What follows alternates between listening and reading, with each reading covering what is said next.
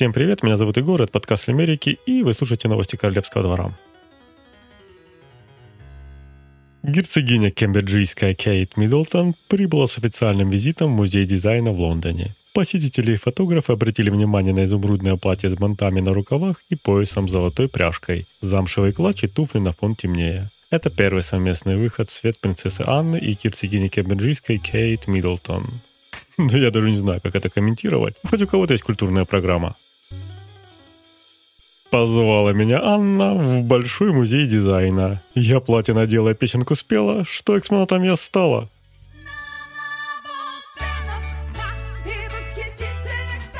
Ну что ж, дорогие слушатели, посещайте музеи и выставки, и всего вам доброго.